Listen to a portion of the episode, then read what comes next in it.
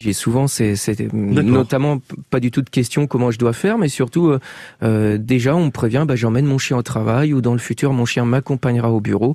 Euh, on rencontre ah cette situation-là de plus en plus. Mais comment on fait? Parce que moi je pense que surtout la grande question c'est convaincre son employeur. Oui, tout à fait. Alors on peut expliquer que le chien ça reste un véritable vecteur de communication. Oui. Il hein, faut pas oublier que si on prend l'exemple, hein, vous allez promener votre chien dans un parc, si vous n'avez pas de chien, vous allez rencontrer des personnes lambda, jamais vient vous vient à l'idée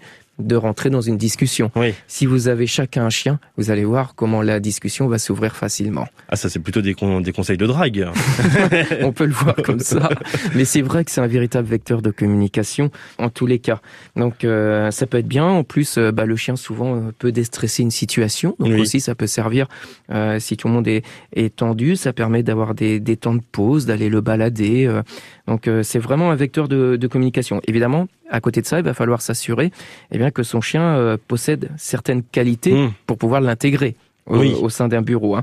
Bon, déjà, si c'est un adulte, oh, bah, il doit être sociable. C'est la première euh, qualité qu'on va rechercher. D'accord, on commencera sinon par l'éducation, s'il n'est pas sociable. Bon, si c'est un chiot, bah là c'est formidable parce que ça va permettre de sociabiliser le chiot mhm. euh, tranquillement. Bon, bien évidemment, il faudra attendre quand même qu'il soit propre faut qu'il ait acquis la propreté. Sinon, euh, on voit ça très très mal euh, au bureau. Oui, c'est sûr. Surtout si on accueille euh, du monde. Aussi, ce que je conseille, c'est qu'il ne faut pas imposer la, venue du chien. Évidemment, je conseillerais d'en parler avant bah, à son mm. entourage, aux collègues. D'accord, ça c'est très important. Mm. Il va falloir aussi penser que vous ayez le double on va dire, d'accessoires pour votre chien. Vous n'avez pas déménagé chaque jour tout son couchage, ses jouets, mm. sa gamelle. Donc, il faut penser aussi à ça.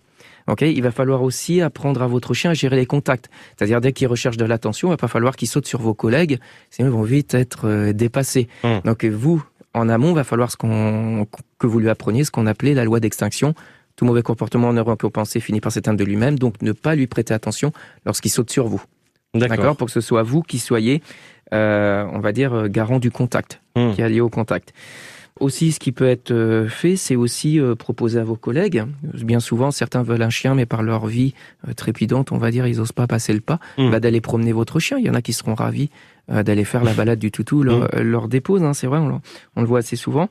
évidemment, les ordres de base devront être acquis. Le fait de rester sur un tapis, de rester dans une pièce, ça c'est extrêmement important. Donc, pour résumer, si on veut emmener son chien au travail, bah, il doit être propre, sociable mmh. et éduqué, avec un minimum de base. D'accord? Ce que je dis assez souvent, c'est qu'avoir mmh. un chien, ça se mérite. C'est pas nous qui méritons le chien. Mais avoir un chien, ça se mérite véritablement.